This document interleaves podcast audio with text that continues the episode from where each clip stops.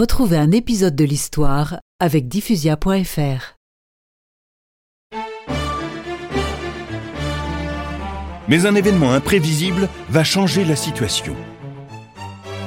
Tout part d'un calcul de Philippe Auguste.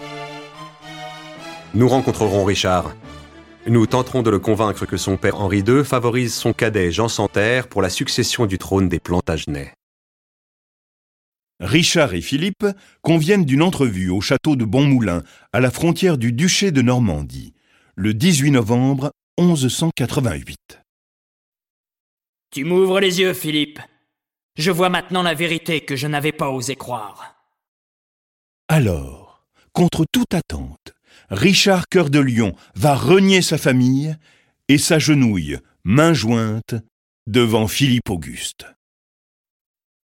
Accepte mon hommage, Philippe. En ce jour béni de notre Seigneur, je me proclame ton vassal pour mes fiefs de Normandie, du Poitou, d'Anjou, du Maine, du Berry et du Toulousain. Philippe Auguste se penche vers Richard, l'aide à se relever, et ils sortent côte à côte sous les acclamations des comtes et des barons présents.